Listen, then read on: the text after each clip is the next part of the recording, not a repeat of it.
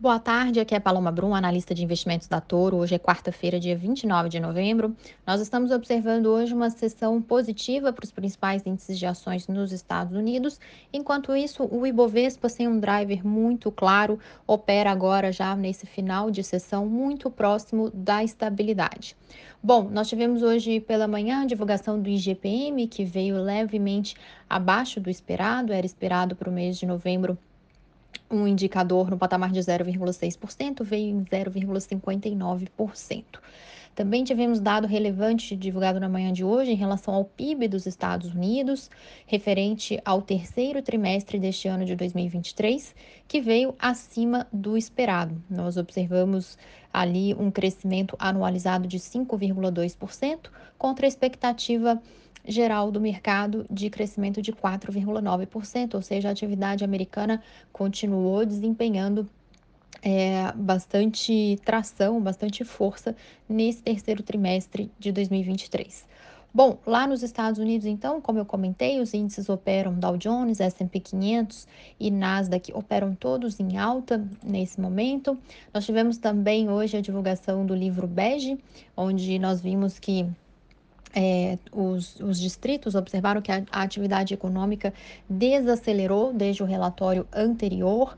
Também tivemos aí é, um dos destaques que a maioria dos distritos espera seguir observando no próximo ano de 2024 aumentos moderados nos preços, ou seja, existe uma expectativa ainda de inflação elevada para o próximo ano, basicamente, e que seguem, né, persistem é, pressões inflacionárias é, nos salários e também, nesse quesito de mercado de trabalho, observa-se uma dificuldade de atrair e de reter trabalhadores mais qualificados, ou seja, parece que o nível de estímulos, então, é, que foram feitos na economia americana desde a pandemia para cá, eles ainda continuam sendo é, algo que ainda fomenta né, e dificulta aí a contratação de trabalhadores, uma vez que os trabalhadores americanos, as pessoas né, é, nos Estados Unidos, é, tem ainda aí uma reserva em relação aos estímulos monetários que foram feitos nos últimos anos.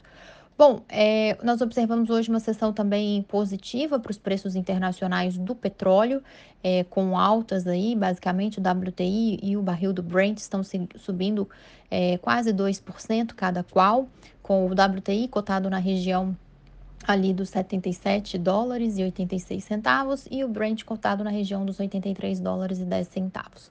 É, os, os investidores, né, os operadores estão aguardando a reunião da OPEP+, que vai acontecer amanhã, para decidir sobre a política de produção de barris de petróleo para os próximos meses, é, enquanto já se espera que haja que os cortes, né, é, que a política de cortes continue.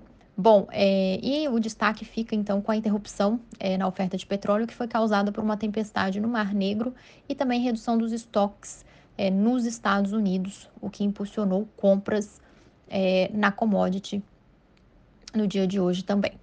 Bom, é, nós observamos que é, aqui né, no, no Brasil o Ibovespa está bem lateralizado nesse final de sessão. Nós temos destaques aí dos papéis de varejo subindo hoje, enquanto ah, os principais papéis do índice, Petrobras e Vale, estão apresentando desempenho negativo. Entre as principais quedas percentuais do índice estão os papéis de MRV, Apvida e Raia Drogasil, MRV caindo mais de 4%, Apvida caindo quase 4% e Raia Drogasil caindo cerca de 3,5%. Na ponta oposta, entre as maiores altas percentuais, estão os papéis de lojas Renner, com alta de 4%, São Martinho, com alta de cerca de 3,9%, e Vibra, que sobe mais de 3%.